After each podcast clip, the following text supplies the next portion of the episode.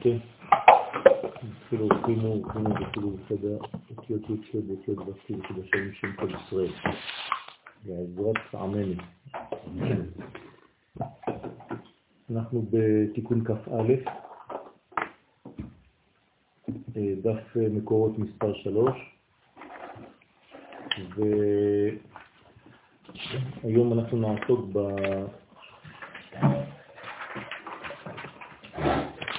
מלכות, שנקראת אה, גם כן לב, כמו הבינה.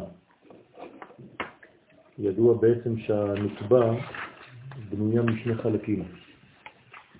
החלק העליון של הנוקבה הוא בינה, והחלק התחתון של הנוקבה הוא מלכות. קראנו להם בשמות לאה ורחל, אשר בנו שתיהן את בית ישראל. זאת אומרת שהבינה והמלכות שתיהן יחד הן בעצם סוד הנקבה. ולא כל אחת לחוד.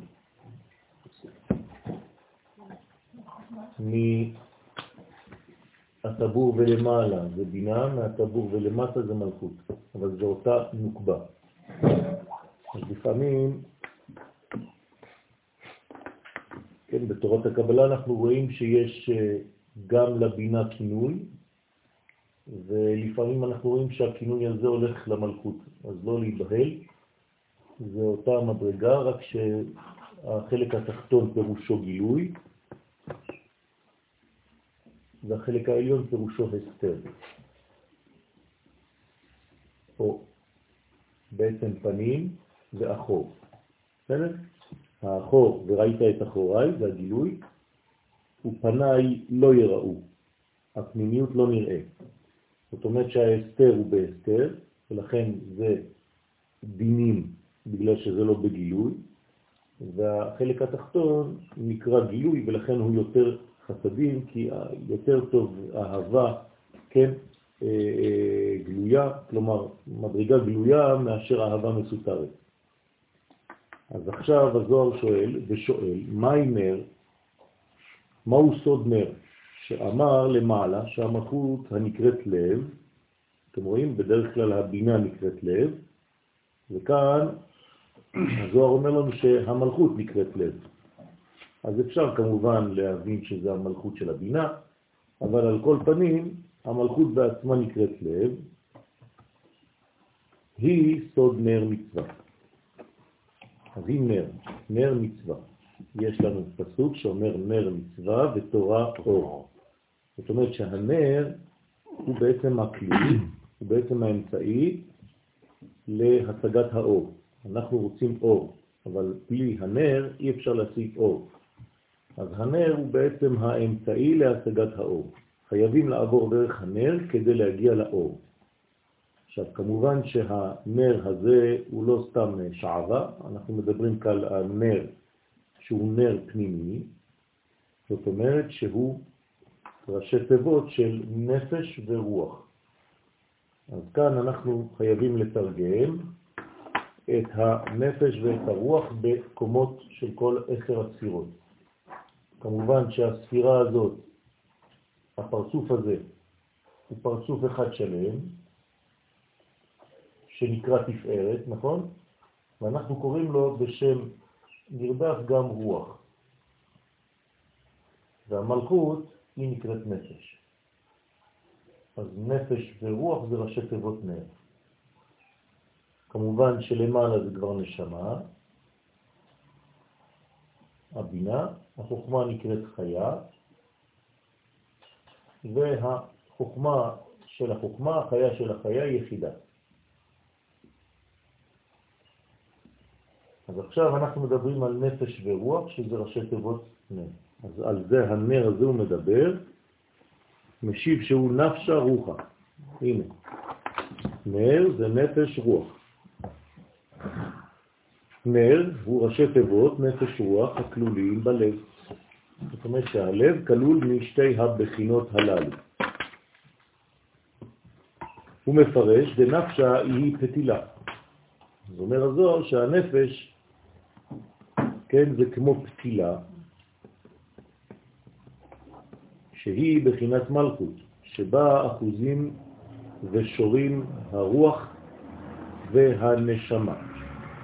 זאת אומרת שיש לנו כאן, אם אנחנו מציירים נר, כן, אז יש לנו את הגוף של הנר, ופה יש לנו את הפתילה, ובפתילה, כן, הנר זה כבר הגוף,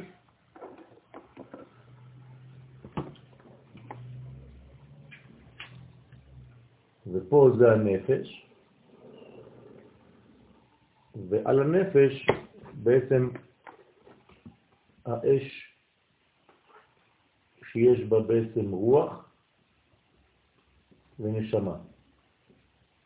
וההילות שיש מסביב, כן, זה יכול להיות חיה ויחידה.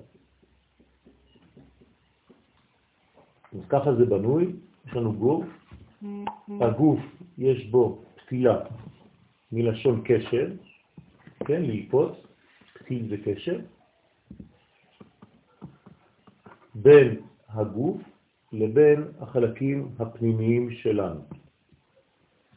אז צריך לשמור תמיד על הפתילה הזאת, על הפתיל הזה, שהוא בעצם הקושר, המחבר, המלחים בין החלקים הפנימיים של המציאות שלנו, של האישיות שלנו, לבין החלקים החיצוניים שזה הגוף.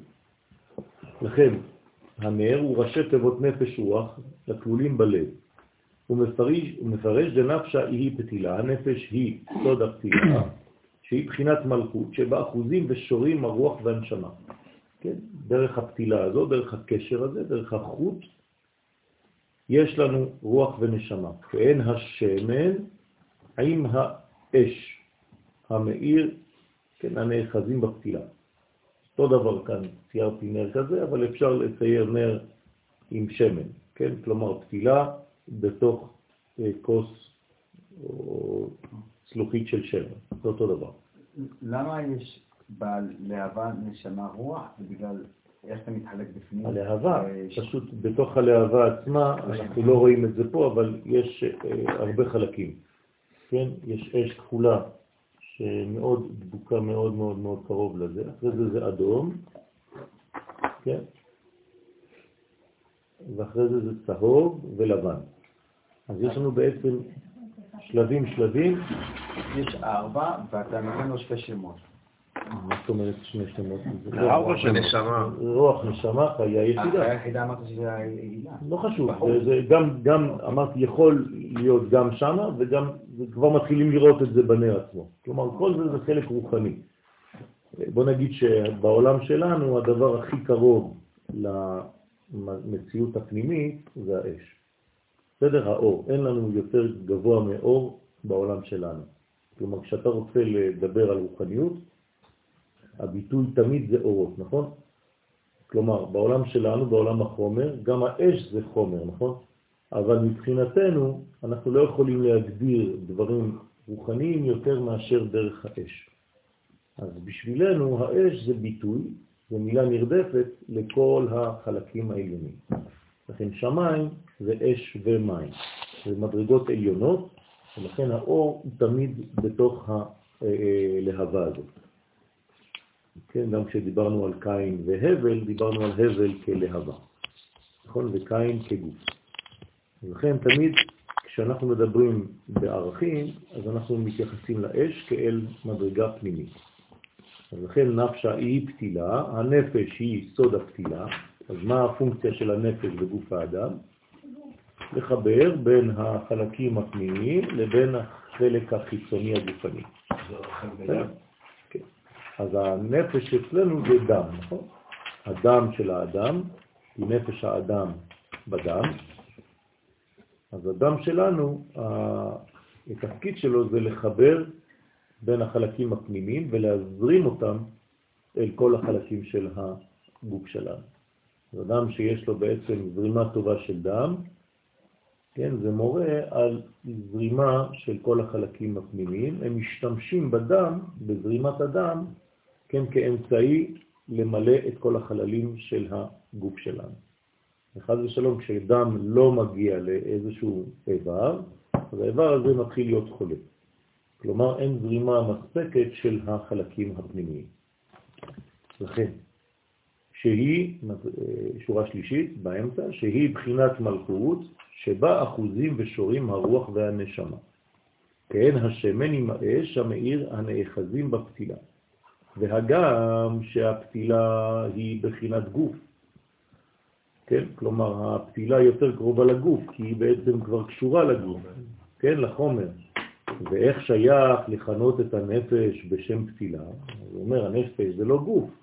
הרי פה הבדלנו בין גוף לבין נפש. אז למה פעם אתה קורא לזה גוף, פעם אתה קורא לזה לנפש? אז תחליט, או שהנפש היא חלק מהנשמה עצמה, שהרי יש לנו חמש מדרגות, נפש, רוח, נשמה, חיה ויחידה, או שאתה אומר שהנפש שייכת לגוף. בדיוק באמצע.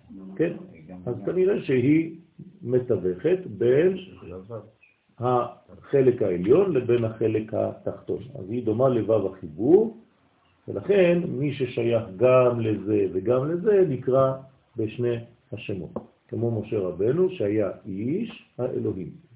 בסדר? אז הוא גם איש, חציו ומטה איש, חציו ומעלה אלוהות. אז זה אמר על שם דאי שותפה דגופה. הנה. אז הזוהר אומר לנו, למה קוראים לה לנפש, גם לפעמים מכנים אותה בשם גוף? פשוט מאוד על שם שהנפש היא משותפת עם הגוף.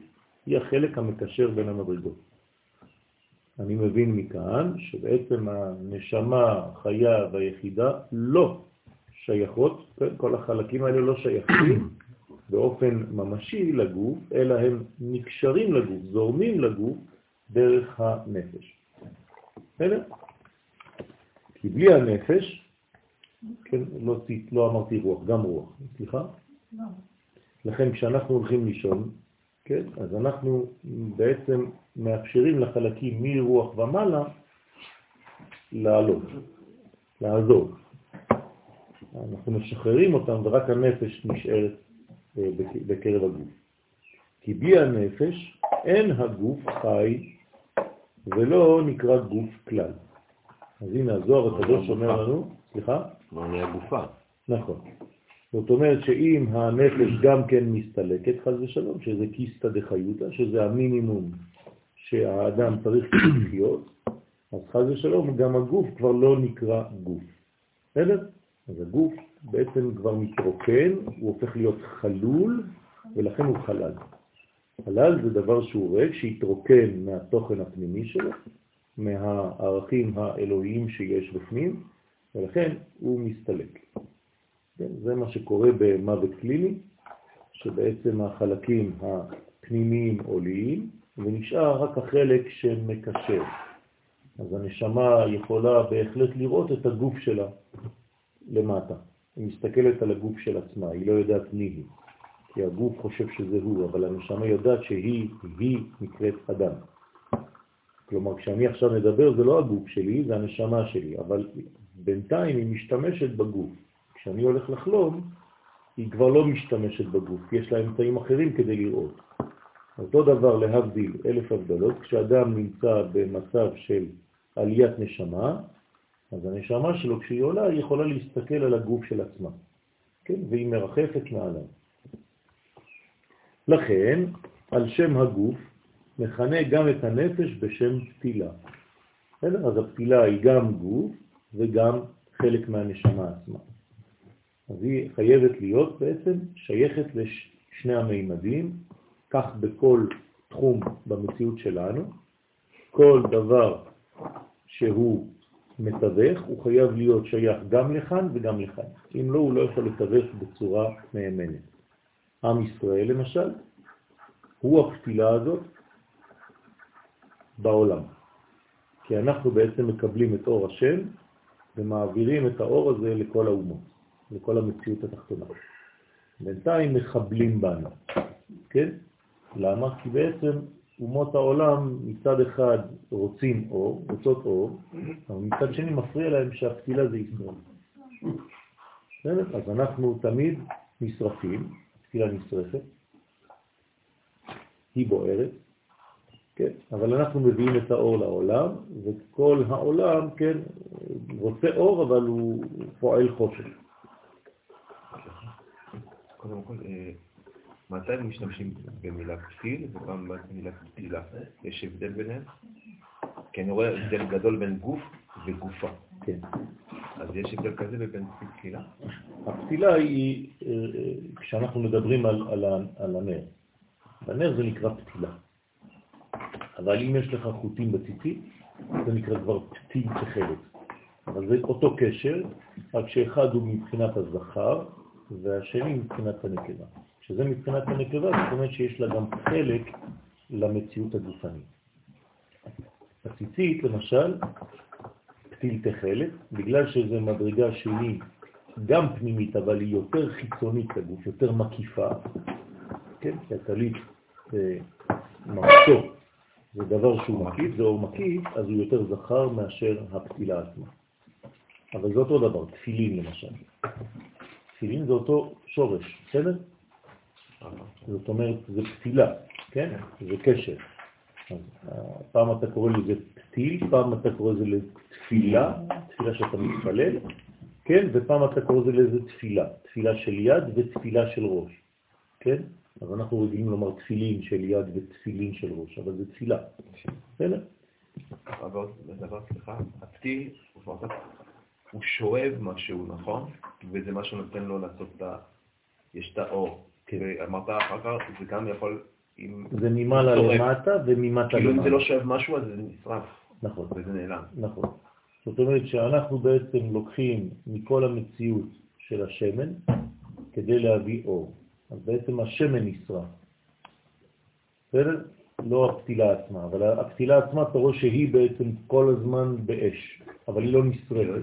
זה הסוד של הסנה. אה, אה, הסנה בוער ואיננו מוקל. אז זה מה שמשה שואל, איך יכול להיות דבר כזה? אז הקדוש ברוך הוא עונה לו שזה עם ישראל. עם ישראל בעצם משתמש בכל השמן שבעולם כדי להאיר, אז רואים כאילו עם ישראל נשרף, אבל בעצם הוא רק מאיר את העולם, והוא לא קלה, הוא אף פעם לא נגמר. בסדר? אז זה סוד. אתה רואה חוט שאמור לשרוף, והחוט הזה לא נשרף, הוא נשאר אחרון. כל הנר כבר הלך, והחוט נשאר אחרון. אז איך זה עובד הדבר הזה? אז זה בעצם סודו של עם ישראל, שיש בכוחו מדרגה של נצח. למה? בגלל שזה שייך למטה, אבל זה שייך גם למעלה. מה ששייך למעלה, יש לו כבר בחינה של נצחיות. לכן רוחה דה זיתה. אז הרוח הוא סוד שמן זית. אז שמן זית זה מדרגה שנקראת רוח. זאת אומרת, זאת הרוחניות בעולם שלנו.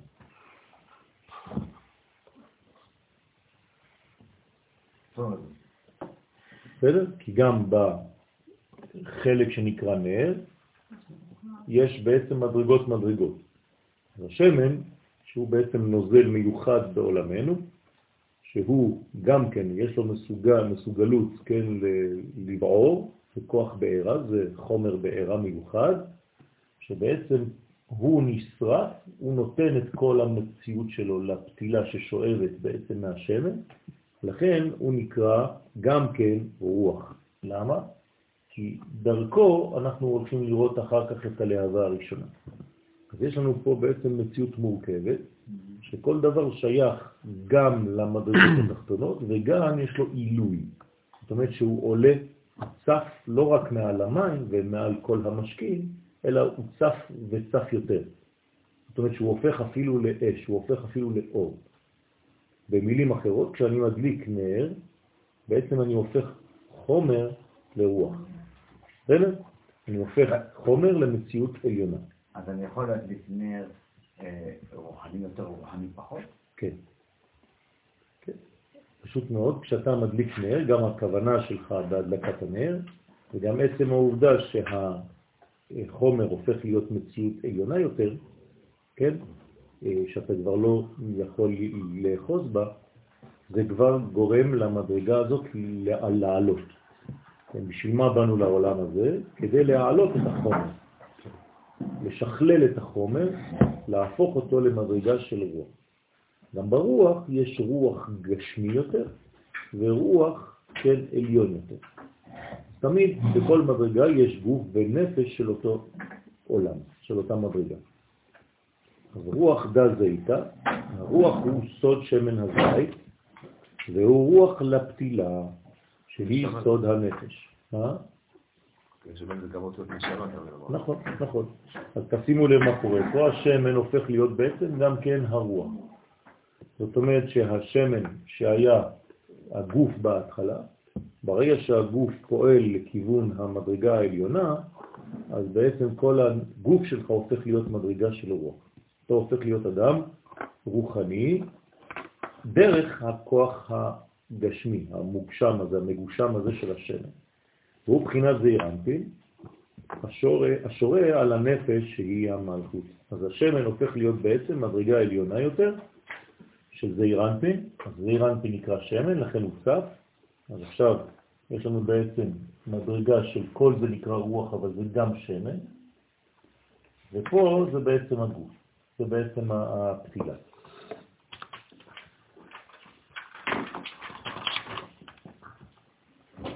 הרב, לפי מה שהבנתי, אז יש פה שתי רוחות? לא, אין שם, לא. זה לא שני רוחות שנפגשים. נפגשים. לא. יש בעצם החומר הופך להיות, השמן מתבטא פשוט מאוד והופך להיות הרוח. זה לא שהוא נפגש עם רוח אחר. הוא בעצמו הרוח, רק שהוא הרוח בגילוי שונה. אם אתה מגלה את התוכן הפנימי של הגוף שלך, זה מה שזה אומר, זה מה שהזוהר אומר לנו עכשיו, אז אתה תגלה שגם הגוף שלך הוא בעצם רוח אחד גדול. אבל אם אתה משתמש בגוף שלך רק לצורכי גוף, אז השמן הזה בעצם אף פעם לא מצא את התוכן, את הצורה. את המדרגה האמיתית שלו. הוא לא תפקד כמו שהוא צריך לתפקד, הוא התבזבז. כלומר, כולנו בעצם גוש אחד של שמן שצריך להפוך אותו בעצם לאור. ואם אתה לא הופך את עצמך לאור, כן, אז חד ושלום זה הופך להיות שומן. והוא בחינת זעיר כן, השורה על הנפש שהיא המלכות. הוא ממשיך, כן, אנחנו בפסקה השנייה כמעט, ממשיך ואומר, נשמתה על הנשמה נאמר נר השם, נשמת אדם. כלומר, על הנשמה נאמר, על החלק שנקרא כבר נשמה, תשימו לב, אנחנו כבר עולים מדרגה, נאמר נר השם. למה נאמר נר? הרי נר זה נפש ורוח, כן? אז נפש ורוח, אז נר שייך לשם, נר השם, נשמע שייך לאדם. מעניין. כלומר, הנפש והרוח זה שייך לקדוש ברוך הוא, והנשמה שייכת לאדם. מישהו יכול להסביר לי למה?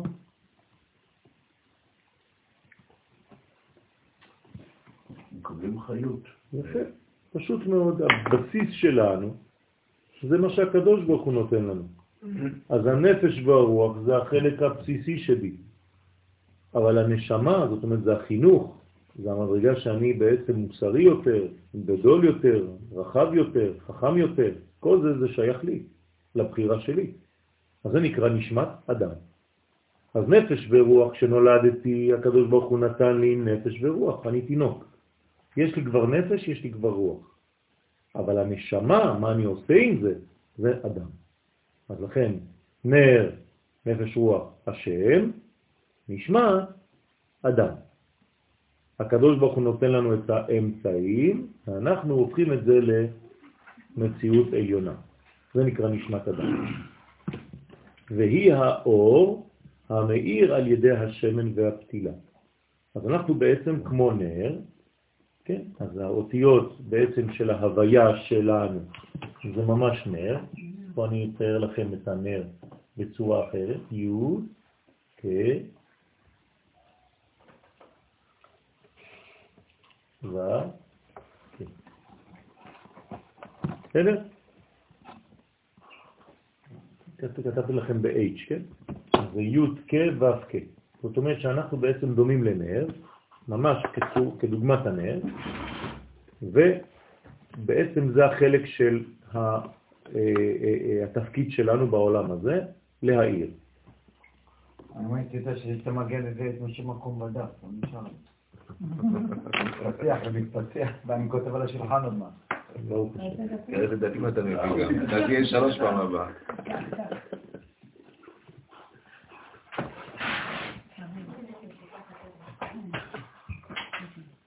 אתה אין לך בעיה, אתה לא כותב אף פעם. רוצה לומר, יש כמה צורות של כתיבה.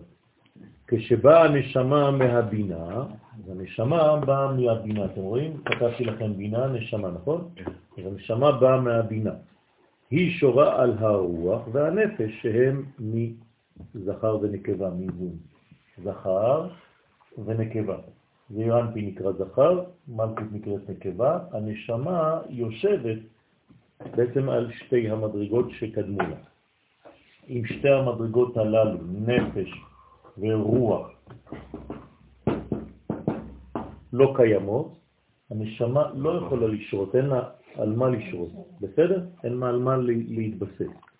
לכן, הנשמה שורה על הרוח ועל הנפש, שהם מזון, כן, הוא מפרש מה שכתוב נשמת אדם, כי אדם דאי הוא אור נר, אדם נקרא מי שיש בו נשמה שהיא אור של הנר.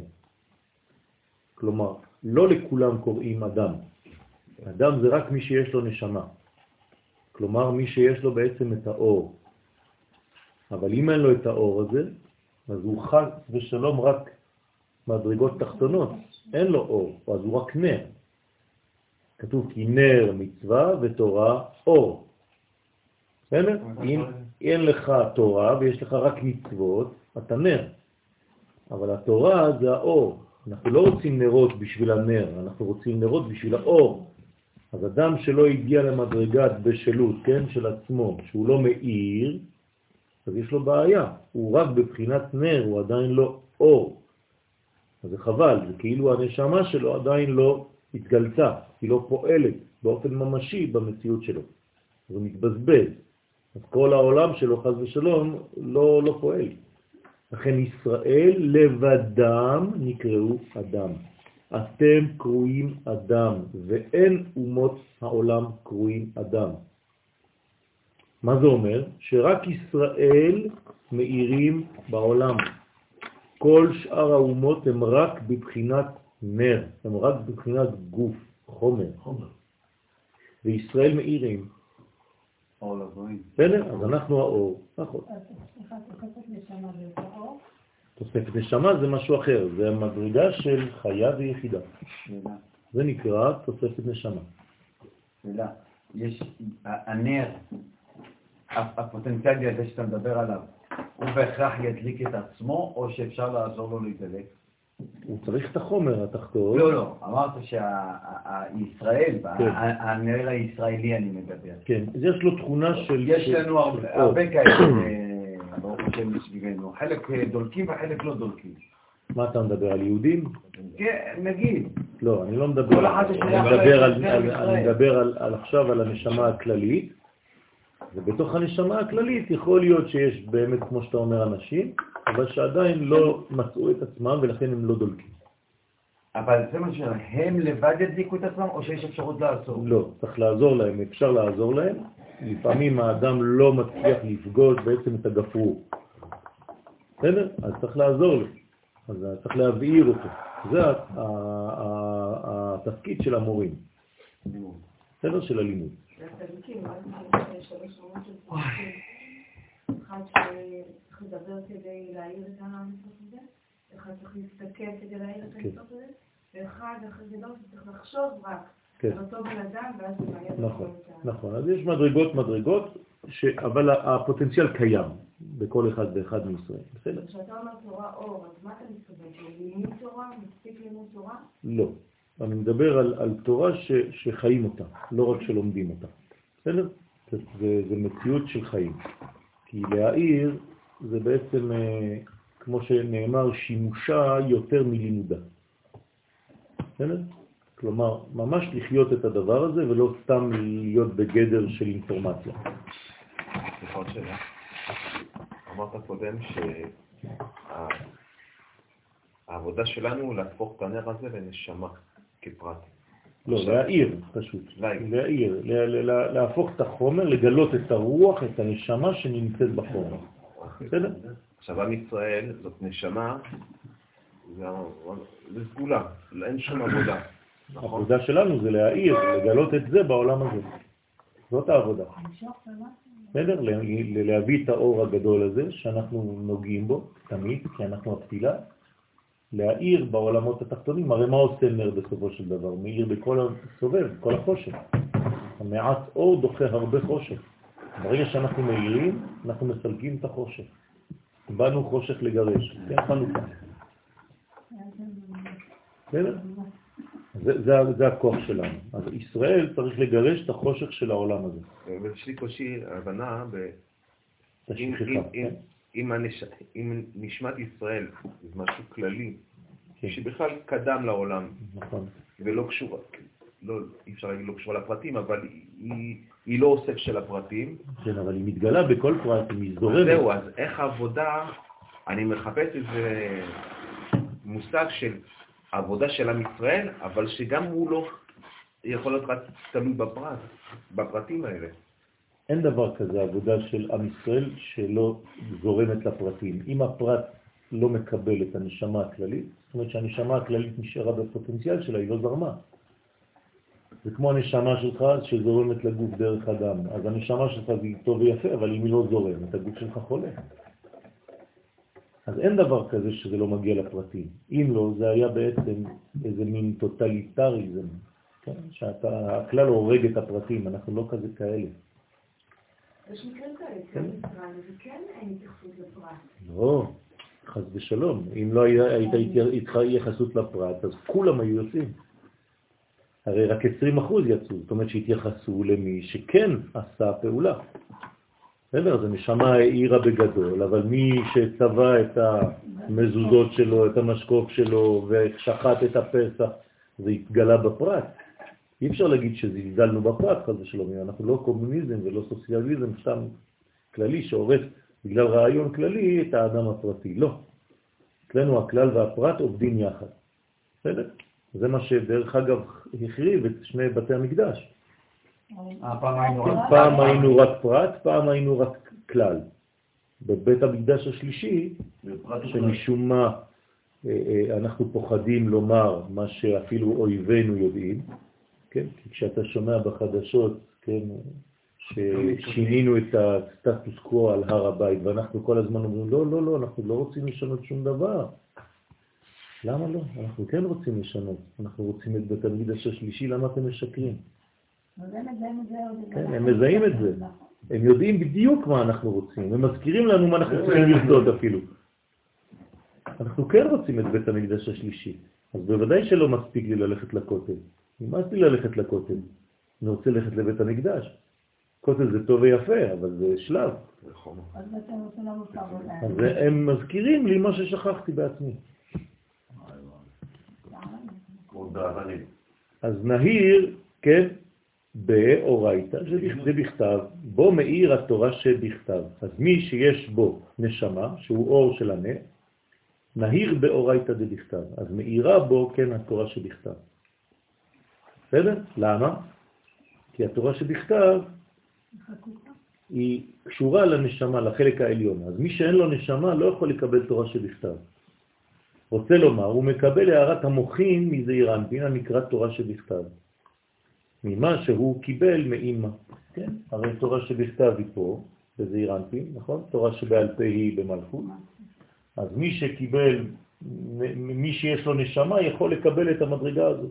מה זה לקבל תורה שבכתב? לה- להכיל, להפנים. כן? זה לא, זה כתוב בחוץ. אני הופך להיות הדבר. בסדר? זה חקוק בי. תורה שבכתב זה גם סוג של סטיל. בוודאי, בוודאי. כל, אמרתי, כל מדרגה היא טיל למדרגה אחרת. למה התורה שבעל פה במלכות? כי מלכות פה, תורה שבעל פה, זה המדרגה שמגלה את התוכן הפנימי שהיה גנוז פה. תורה שבכתב זה עדיין חומר, במרכאות, ביחס לתורה שבעל פה שזה נשמה. כאילו, הייתי שם בנוקבה. אמרתי, זה מה שאמרתי. אמרתי שהנוקבה היא, אסור להפריד בין שתיהן. לכן התחלתי את השיעור בציור הקטן הזה. בסדר? שנוקבה זה גם החלק הנסתר וגם החלק הגלוי. בסדר? כלומר, התורה קיימת כבר למעלה, נכון? בחוכמה. היא התגלתה לנו בהר סיני שזה בינה, קיבלנו אותה בצורת תורה שבכתב, אבל לא כדי להשאיר אותה סגורה, אלא כדי לגלות את מה שהיה בפנים בתורה שבעל פה. בסדר? אי אפשר לעשות את זה עד שאין את זה גם במקום. נכון, עד שלא מגיעים לארץ ישראל. נכון. בית המקדש? בית המקדש מגלה לנו את החלק הפנימי של התורה שבעל פה. כלומר, גילינו את החלק הראשוני שבתורה שבעל פה, עכשיו אנחנו כבר בשלב האחרון של החלק הפנימי, כלומר הזוהר. זה החלק האחרון של כל המציאות של הלימוד שלנו. אין יותר מזה. אחר כך אנחנו כבר נעלה למדרגות של תורה דעתיקה סתימה. זה מדרגות העליונות יותר, אבל זה עדיין קשור לתורת הסוד. בוא נגיד שאנחנו עכשיו בפשט של הסוד. בסדר? ועל ידי זה האדם יכול ללמוד תורה לשמה. מה זה תורה לשמה? מי היא תורה לשמה? תורת הסוד. היא נקראת תורת, תורה לשמה. בסדר? רק תורת הסוד נקראת תורה לשמה. שתדעו, זה, זה חשוב לדעת את זה, רבותיי. תורה לשמה זה תורת הסוד. בסדר? אם לא, זה תורה לשמי. כי, כי דברים שאתה לא אוחז בהם במאה אחוז זה תורה לשמה. תורת הסוד תמיד בערפל. ונשמתה דאי נר, והנשמה שהיא נר, רוצה לומר מי שיש בו נפש או רוח שהם מבחינת נר, דהיינו סוד הפתילה והשמן, נהיר במצווה, מאיר בו אור המצוות. זאת אומרת שמי שיש לו את החלק של הרוח והנפש, זאת אומרת החלק התחתון, נפש רוח, זה הפתיל והשמן, אז יש בו בעצם מצוות.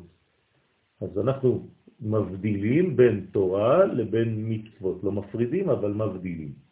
בסדר? החלק התחתון, נפש, רוח זה מצוות, נשמה זה כבר אור, זה כבר תורה. רוצה לומר שהוא מקבל הערת המוחין ממלכות, ממה שהיא קיבלה מזעיר אנפין, ועל ידי זה האדם יכול לעשות ולקיים מצוות ומעשים טובים. מה? אה, פה זה מדרגה, מדרגה הפוכה.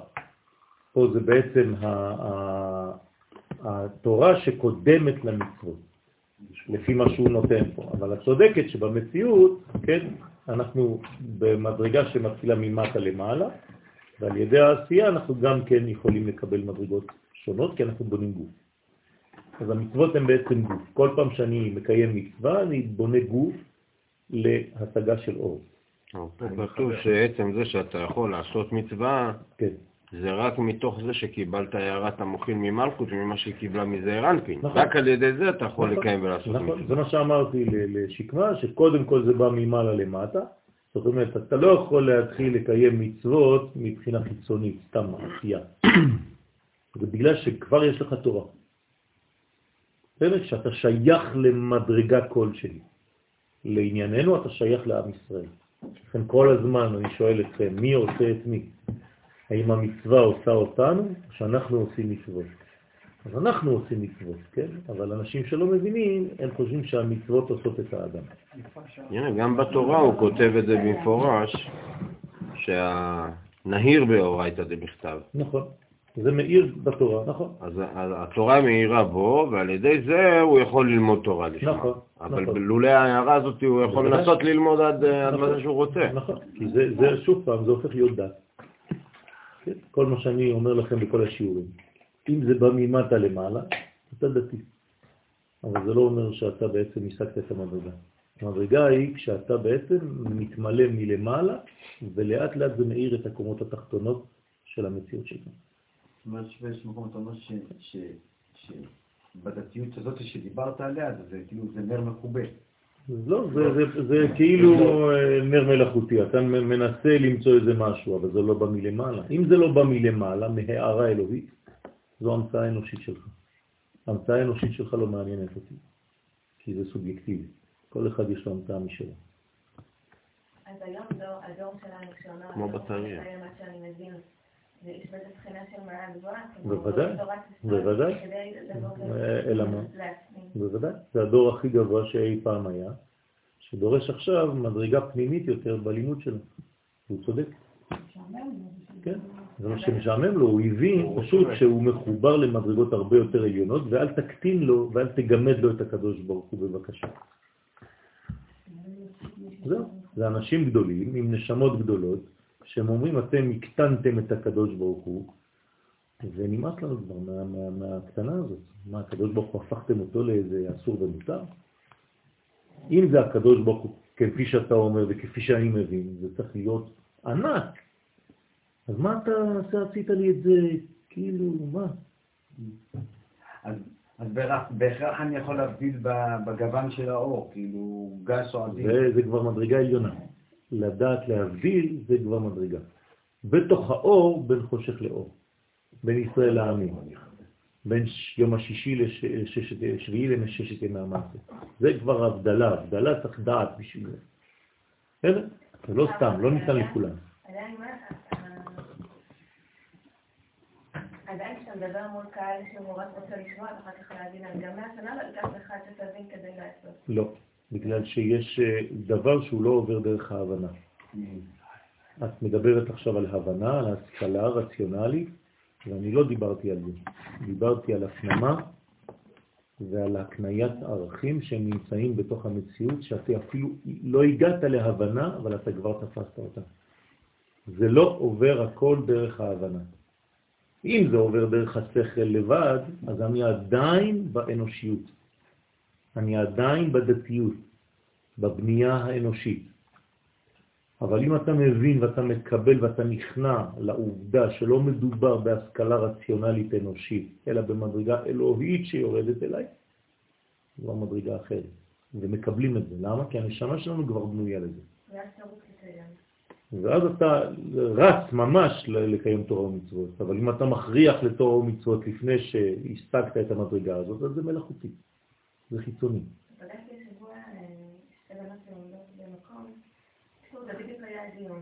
אבל עדיין, אה, אותנו מחנכים קודם כל לשמוע ואז. בסדר, כמה זמן, עדיין אין אין להם את הדיבור שאתה אומר, עדיין תורת הקבלה היא חיצונית שם, שהיא לא מדהימה. בגלל- ש, בגלל שהן לא לומדות את הפנימיות. מאוד גדול. בסדר, אבל זה, זה עוד פעם, צריך לדעת, זה לא בגלל שיש שם בכותרת שבאמת לומדים. אפשר ללמוד את הפנימיות באוניברסיטה, אבל זה עדיין לא פנימיות, זה רציונלי. עובדה שאנשים שם לא מקיימים אפילו מצוות. אז הם מלמדים את זה כאילו זה תורה, זה כמו מתמטיקה, אני מדבר, זה מדע, מדע, מדע יהודי. כן, אני לא מדבר על זה, אנחנו פה מדבר על עץ חיים. כן, לכן הסגנון גם צריך להיזהר איפה אתה לומד. כן, אם אתה אוכל מעץ החיים או אתה עדיין אוכל מעץ הדת. מי שאכל נץ החיים לא יכול לשמוע את זה. מי שאכל מעץ החיים הזה, לא יכול יותר. את. הוא יכול בגלל שזה מתפרש אצלו בצורה אחרת לחלוטין. הוא גם צריך. לשמוע משהו שהוא מאוד מאוד שכלתני בכל העניין של המצב וזה שבאו רבנים ודיברו, לא יכולתי לשמוע. זה מה ש- באיזשהו רובד, בגלל, אבל זה לא, הרובד שאת אומרת אותו. כלומר, אני יכול לדבר בתורה של עץ הדעת, אבל שהוא קשור לתורה. מה שאת מדברת עכשיו זה עץ הדעת שלא קשור לתורה, שקשור לרציונל האנושי במנותק מן התורה. יש את הדעת טוב. בסדר? תורה שלא אז זאת בעיה. אני פה מדבר על עץ הדעת שכן צריך לאכול. חייבים לאכול מעץ הדעת, אבל אחרי שאכלת מעץ החיים. אבל עץ הדעת הזה הוא קשור לעץ החיים, לתורה. בסדר? זה, זה, זה בעצם אה, המשכיות, הזרמה. הוא הגוף. כן, בדיוק. כן, כשאתה רואה דיסוננס מטורף בין אדם שלומד פנימיות לבין זה שהוא לא מקיים מצוות, כן. אז משהו, זה לא נפגש כי זה לא אמיתי, שיש. זאת אומרת שמלמדים אותו במקום שבעצם אומרים לו שכל החלק החיצוני, הגלוי של התורה, הוא כאילו לא קיים, הוא לא אמיתי. אז זה סילוף של, של הלימוד. יש אפילו אנשים שקוראים לעצמם רבנים, שבכלל לא מדברים על מצוות בכלל. מבחינתם זה סתם הרגלים וכל מיני... כן, אנחנו חס ושלום לא מדברים על דבר כזה. כן, אנחנו... כל נקודה הכי, הכי פרטית במצוות חייבים לקיים, כי אנחנו בעצם, כמו שאמרתי קודם, זה לא כלל שהורס את הפרטים, אלא שזורם לכל המציאות הפרטית ושל כל אקט ואקט של מצווה. אי אפשר לומר לאנשים שהכל זה רק רוחני והכל זה רק רמזים ורק עניינים ולא קשור בכלל לזה. אז אם תעשה, אתה יכול לעשות חג הסוכות כל יום. כן, שמעתי את זה לפני חודש. אל תעשה סוכות בסוכות, תעשה את זה שבועיים אחרי. כן. פשוט טמטום, כן? שום שום קשר לעולם, שום קשר למימד הזמן, שום קשר לכלום. זה, זה חד ושלום, זה גם סילוף, בתוך התורה עצמה. צריך להיזהר מאוד איפה לומדים.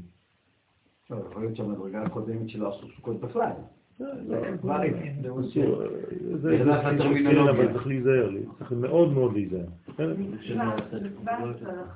מצווה בוודאי, בוודאי, מצווה זה חיים. מה ההבדל בין מצווה לבין... פשוט המצווה היא החלק שמקשר אותי, וההלכה זה האקט עצמו.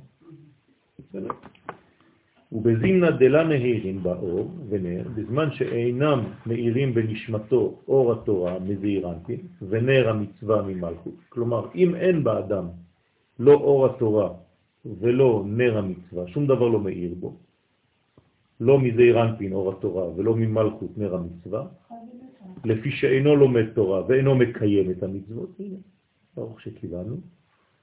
ואז היא תמר בנשמתה, אז נאמר בנשמה כאילו היא אומרת, אל תראוני שאני שחרחורת. אז הנשמה בעצם אה, צועקת. כן, אל תראוני שאני שחרחורת, פירוש שנשחרתי מחמת עוונותיי הרבים.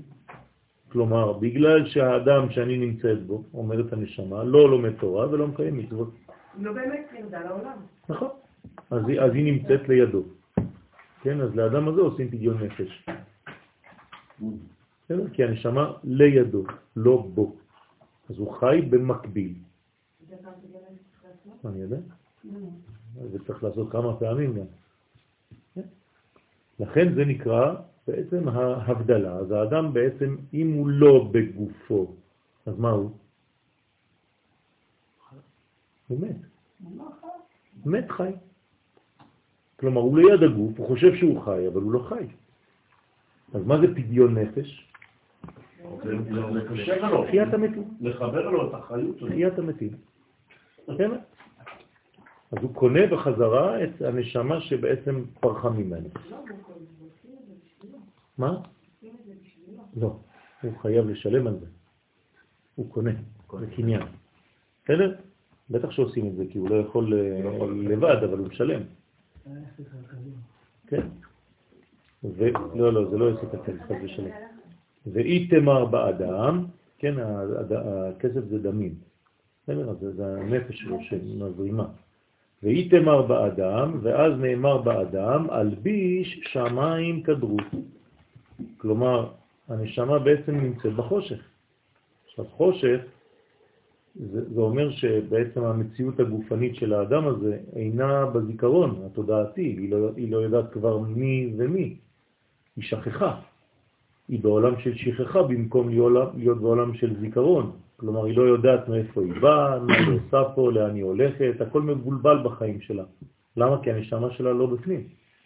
אני אגיד את זה בצורה אחרת. אם הנשמה שלנו הייתה באמת בתוכנו ממש ומיושבת נכון, אין סיכוי שנשכח משהו.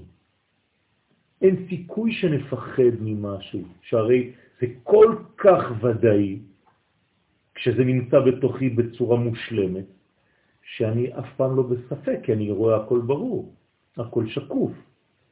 ועצם זה שאני כל הזמן בפחדים, עצם זה שאני כל הזמן בדאגות, כל הזמן בפניקה, זה אומר שבעצם הנשמה לא מיושבת היטב היטב בתוך הגוף. אז אם היא קצת בחוץ, אז החלק שנשאר, הפער, הוא בעצם הספק. אז ככל שיש פער גדול, הספק גדל יותר. בסדר? מה רצית לשאול? שמה? לפחות ראשונים, לא היה, אם היינו שם, אז לא היה בכלל עניין של... נכון, נכון, נכון, נכון, לא צריך זעזוע בכלל. נכון. אז ככה זה בחיים שלנו. אתמול אה, דיברתי עם כמה אנשים שפוחדים מהמצב, ואמרו לי, תכתוב לנו משהו, ש... תקנה לנו גז פיצה. כן, מה, מה קורה וזה. אמרתי להם, אתם מבינים שהקדוש ברוך הוא נמצא בכל המציאות, גם במצב הזה, או שאתם לא מאמינים בזה? האם הקדוש ברוך הוא פתאום ברח מהעולם? הוא לא ברח מהעולם, נכון? הוא עדיין פועל בעולם עם התקופה הזאת. הרי אמרנו, נכון, ברמזים מאוד ברורים בחג הסוכות, שבדיוק אחרי חג הסוכות אנחנו נכנסים לשנה עם זעזועים גדולים. נכון? דיברנו כמה וכמה שיעורים אמרנו, נכון? הכל מוקלט. אז מי שמצפה לכל מיני תהליכי שלום מזויפים, אז הוא נופל לדיכאון, כי הוא אומר, וואי, חשבתי שאנחנו בתהליך של שלום. אבל מי שלא נכנס לזיוף הזה, הוא בכלל לא מתפלא ממה שקורה, להפך, זה ברכה. למה זה ברכה? כי פתאום אתה יכול להגדיר את האויב שלך בצורה נכונה. עד עכשיו, כן, אמרו לנו שהאויב הזה הוא פרטנר. פתאום אתה אומר, אז מה, זייפו לנו, שיקרו לנו? כן. אין פער בכלל. אז זה העניין של, של הדבר הזה. לכן לא צריך לפחד, צריך להיזהר, אבל לא לפחד, בשום פנים ואופן. לא, לא, לא, זהירות זה לא פחד. זהירות זה לא פחד, זה להיות בהיקון, לקחת איתך מה שצריך, כן? ולהיות במדרגה שאתה מוכן. אני לא חושב שאנחנו מזהים את האויב שלנו, נכון. אז זאת הבעיה. ואייבת את אויביך, צריך להגדיר אותו קודם כל כאויב. כל עוד ולא הגדרנו את האויבים שלנו כאויבים. אז אנחנו בשלב ההגדרה. נכון, לאט לאט. לכן זה בא כדי לעזור לנו, להגדיר דברים. הרב יהודי נרצח, בודד, מובילים אותו 5,000 בני אדם יהודים, ואני רואה בזה נצח. אני אומר לכם, אני, כשראיתי את זה, פתאום אתה מגלה ממש דברים מיוחדים. מה, זה עילוי, הדברים האלה. טוב. ויתמר באדם, ואז נאמר באדם, אלביש שמיים כדרות, כן שמה, נקראת שמיים, כן, מתלבשה בכדרות הקליפות. אין לה באמת לבוש, הנשמה מחפשת לבוש, נכון? כל אחד מחפש לבוש. בחיים שלנו אנחנו כל הזמן מחפשים לבושים, כי אנחנו בעצם נמצאים במדרגה שקשה לה אה, אה, להתגלות. הרי עם ישראל יש לו חלק לעולם הבא, נכון? הקושי שלו זה שיהיה לו חלק לעולם הזה. העולם הזה זה לבושים, ולכן קשה לעם ישראל יותר ויותר. וכמה שהאדם לא שייך לעולם הזה, ככה שיותר ויותר קשה לו. למשל, הגבר יותר שייך לעולם הזה מהאישה. האישה לא שייכת לעולם הזה. כי היא לא, היא לא, היא לא ירדה בעצם מגן עדן. אבל היא כולה חומריות. לא, להפך. להפך. היא רצון השם, אנחנו נעשה שיעור בעזרת השם על העניינים האלה. תקנה, תקנה, תקנה. זה בדיוק, זה בגלל שאין לה מה ללבוש כל הזמן. היא פותחת את הארון ואומרת, אין לי מה לצאת. מה, הכל נופל. נכון. אז למה? בגלל שבעצם קשה לה, המציאות של העולם הזה, היא לא מצליחה למצוא לבושים. כן? אנחנו נלמד בעזרת השם. לא? לא, אבל היא לא מצווה בכל מה שהמצוות שהזמן גרמה, זאת אומרת שהיא לא שייכת למציאות העולמית. היא מברכת שעשה כרצונו. חווה לא אכלה מן העץ, נכון? חווה אולי גם לא הייתה מצווה. היא אכלה מן הפרי. והציווי היה מעץ לא לאכול. זה. אז האדם, הגבר, גורש מגן עדן? הוא אכל מהפרי. הוא אכל מהפרי. הוא אכל מהעץ, היא אכלה מהפרי. ולכן הוא גורש מגן עדן והיא לא. אבל היא ירדה בגלל שהיא לא יכולה להתפתח בלעדיו, ולכן היא מלווה אותו. אז עכשיו, בסדר, זה עוד משהו אחר, אנחנו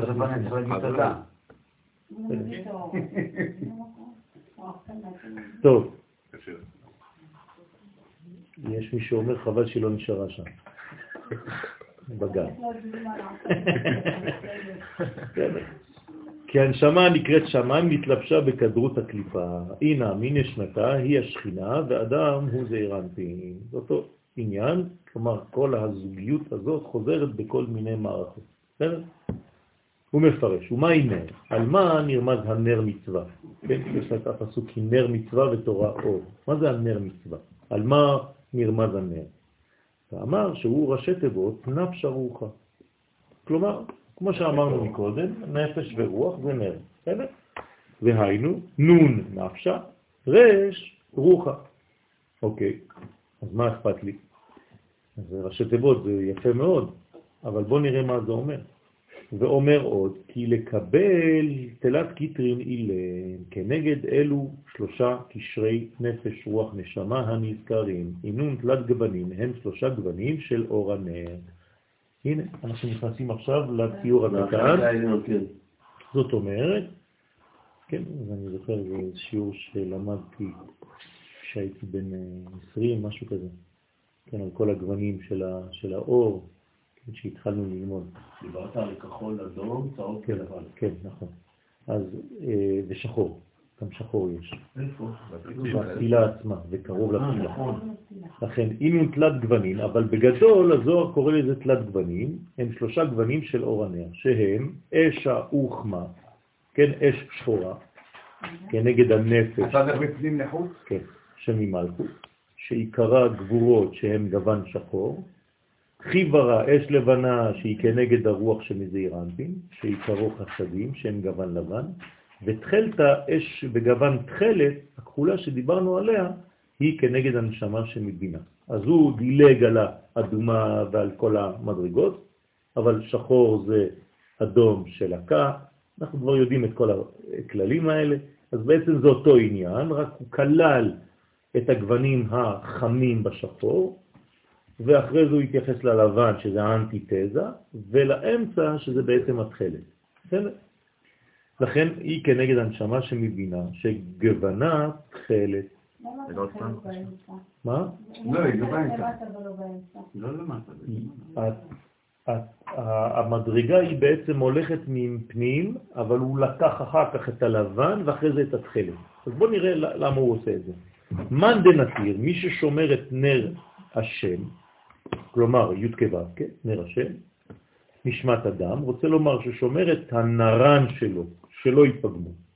כלומר, אדם ששומר על הנפש, על הרוח ועל הנשמה שלו, שלא יהיה בהם פגם. אז אני שואל אתכם שאלה פשוטה. אמרנו שהנשמה לא יכולה להיפגם. לא לא. יפה, זה הפגם שלה. אין לה כלים. בסדר? זה לא שהיא מתלכלכת, אבל אנחנו כן יכולים לגרום ללבושים שלה להיות לא יפים. אז? יפה, יפה. אז זה קורא, קוראים ללבושים שלה צלם. בסדר? אז הנשמה עצמה יש לה צלם, והצלמים הם כן יכולים להיפגע. אבל כשאדם פוגע, חס ושלום בנפשו, דרך חטאים, דרך עוונות, דרך פשעים, אז הוא בעצם מחורר את הבגדים שלו. לכן אסור לנו ללבוש בגדים שיש בהם חורים. בסדר? כי זה מראה כאילו, חז ושלום, מבחינה חיצונית, אתה משתווה למדרגה הזאת. אתה כאילו גורם לעצמך אה, אה, חדירות של מחבלים. כי אתה השארת בגדר, כן, חלק פתוח, פרוץ. פרוץ. אז הצלם זה בעצם הלבוש הראשון של הנשמה, לפני הלבוש שהוא נקרא גוף.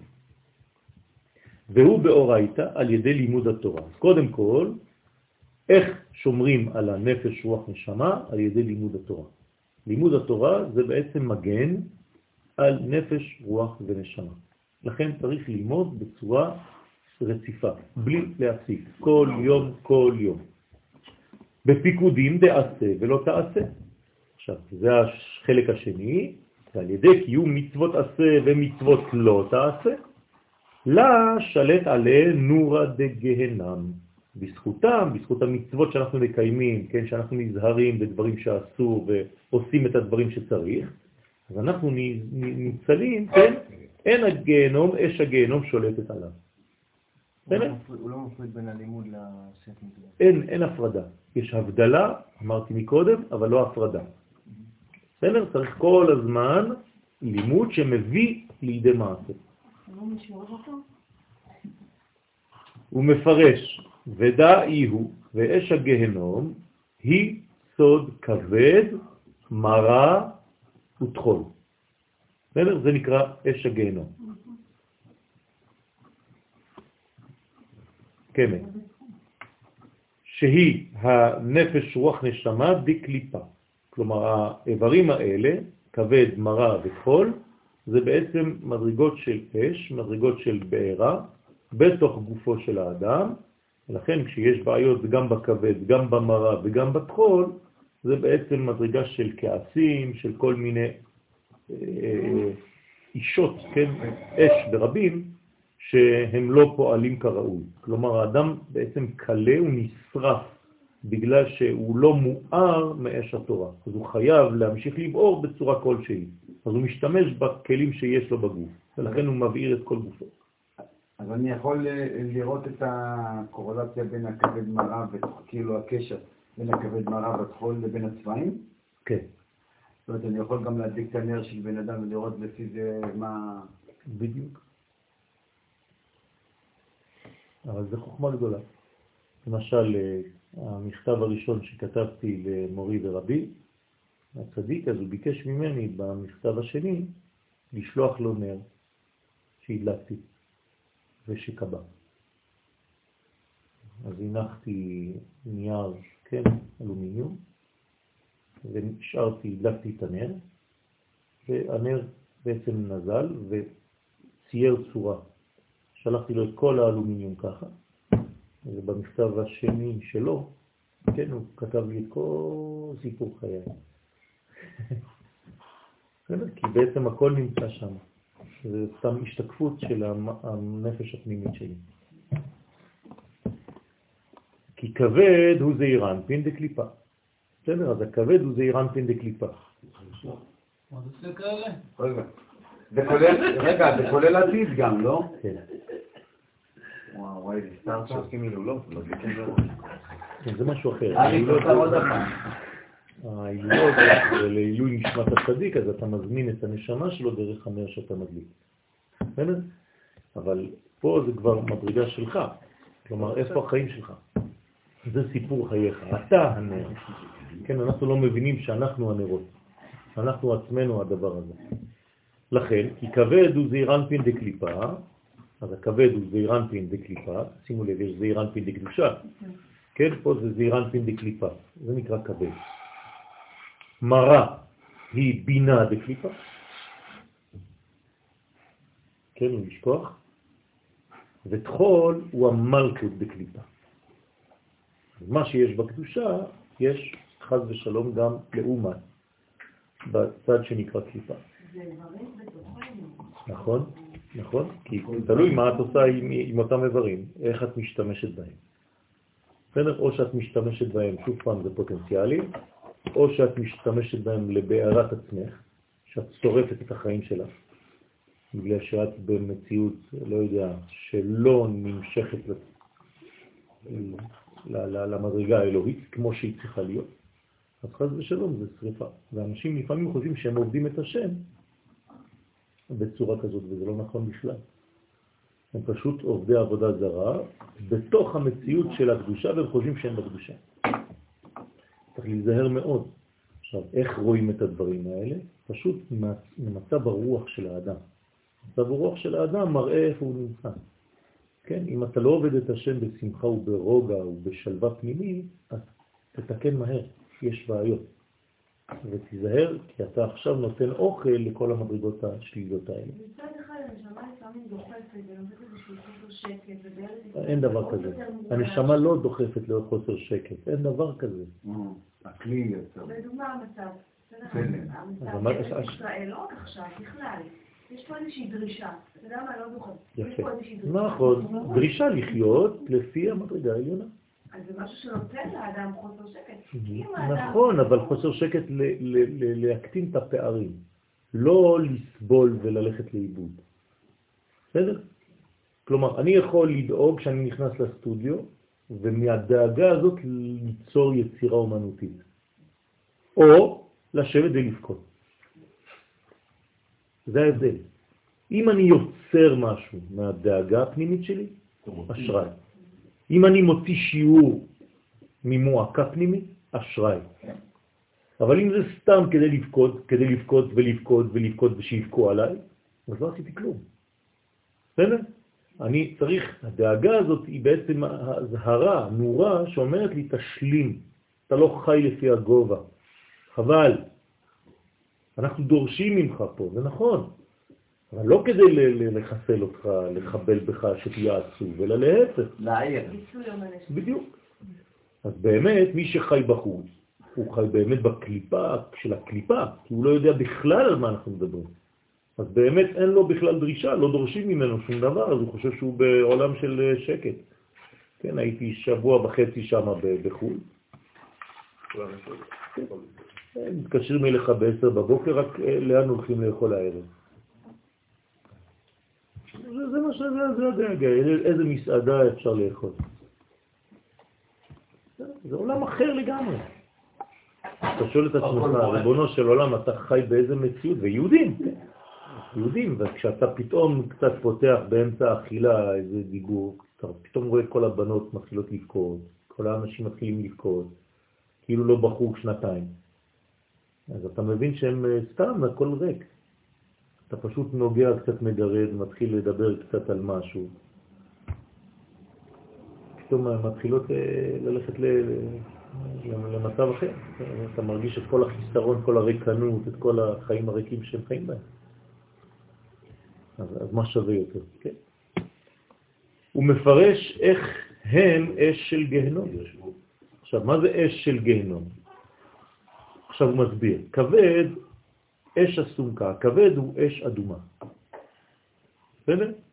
הכבד זה בעצם אדם, כל המדרגה של אדם, מחמת אודם הדם שבכבד. אז האש שנמצאת בכבד, בכבד היא אש אדומה. עכשיו, איפה אמרנו שהכבד נמצא? הוא שחור, אדום של לקה. זה, זה דקליפה, כן? מרה, איפה היא נמצאת? לא, בבינה, אוקיי? של הקליפה, לא בבינה רגילה, בבינה של הקליפה, להיזהר. אז מרה אש הירוקה, כן, אז היא ירוקה. תשימו לב איך שהוא הכניס לנו עכשיו צבעים אחרים. מקודם הוא דיבר לנו על שלושה צבעים, ואמרתי לכם, הוא דילג בכוונה. עכשיו הוא מרחיב את כל היריעה. באמת המרה היא ירוקה. אז יש מרה גם שחורה. אז מרה אש הירוקה, המרה היא אש ירוקה, יש מרה לבנה, יש מרה אדומה, יש הרבה מרות. כן? אז מרה היא אש הירוקה, המרה היא אש ירוקה, כי יש בה לחות בגוון ירוק. תחול אשה וחמה. התחול הוא אש שחורה, כי בו נאספים כל הלכלוכים של הגוף ונעשים שם בגוון שחור. יותר את הכבד, שהיא בחינת נוקבה דקליפה, הכוללת את כל עשר הספירות של הקליפה, היא כללה דקולהו, היא כוללת את כולם, כוללת את כל הנרן דקליפה, והיא בסוד תחלת חשוך, כלומר תחלת חשוכה. דהיינו בדינים גמורים. זאת אומרת שהתחלת זה בעצם ביטוי למידת הדין. בסדר? התחלת שאנחנו שמים בציציות זה מידת הדין. אמרתי לכם כבר כמה פעמים שצריך להתחיל בלבן ולסיים בלבן בקשרים, נכון? כדי שהתחלת לא תשלוט, שהדינים לא ישלטו. לכן זה נקרא תחלת חשוך, דהיינו בדינים גמורים. אבל תחלת דציצית מצווה, תשימו לב, הפכנו את זה למצווה. כלומר, לקחתי את התחלת הזאת ושמתי אותה בציציות שלי. בפתיל של הציציות שלי, זה הפך להיות מצווה. והיא בקדושה. ותחלת לת בסיטרה אחרא, כי אין גוון תחלת בסיטרה אחרא. זה אמרנו שזה רק דינים, לא קליפות, חד ושלום. דינים זה לא קליפות. בסדר? לא, לא להתבלבל. אנחנו במושגים כבר אה, התרגלנו, בסדר? אבל דיברנו על הכבד שזה מצד הקליפה. אתה מדבר על זה חשב שזה תחל. לא. אמרתי שזה יותר את הכבד, שזה כולל את כולם. הכבד עצמו הוא באיזה צבע? שחור. לא, אדום, אש אדומה. לא, אש האוחמה, חול. אה, בכבד את מתכוונת, כן, אש אדומה, אבל לא דיברנו על תכלת פה. אז על מה זה מדבר יותר את הכבד. יותר את הכבד. אמרנו שזה בעצם כולל את הכל. אבל זה תכלת חשוך. כן, זה דינים. אבל זה התכלת החשוך. תכלת חשוך, זה תכלת מצד הקליפה. דהיינו בדינים גמורים. מה זה דינים גמורים? זה לא קליפה, זה דינים גמורים. בסדר? אבל זה עדיין לא מהצד הקליפה. מה זה יותר את הכבד? בגוף, מה זה יותר את הכבד? נכון, זה זה נמצא על הכבד, יחד עם כל המערכת ההורמונלית. יותר זאת אומרת מה שמיותר מהכבד, מה שיוצא מהכבד. אז יש איבר כזה שנקרא יותר את הכבד, בכבד עצמו, מעל הכבד, כן? מה הפונקציה שלו? אז, אז זה, זה כ- כ- כמו הכבד ויותר ממנו. כן, סינון, אני לא יודע, יש אנשים יותר מומחים ממני בעניינים, אה, אני לא יודע בדיוק, אבל פה הוא אומר שזה בעצם, אם היית צריך לתת לזה אה, צבע, זה תכלת חשוך. מה זה תכלת חשוך? אולי כהה. פחות, יותר כחול. כהה. תכלת שיש בו ערבוב של שחור.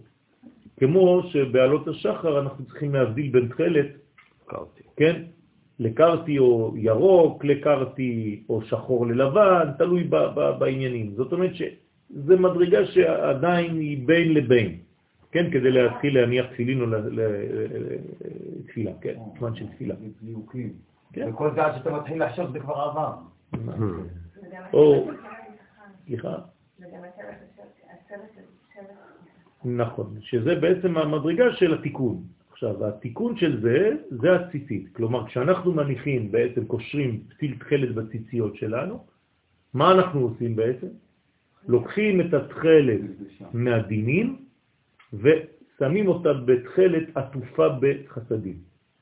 לכן זה נקרא תכלת בציצית מצווה, אבל תכלת שעשו בציצית היא מצווה והיא בקדושה. ובתכלת לט בסתרא אחרא, כי אין גוון של תכלת בסתרא אחרא, רק תכלת חשוך, זה לא תכלת, זה תכלת שחור.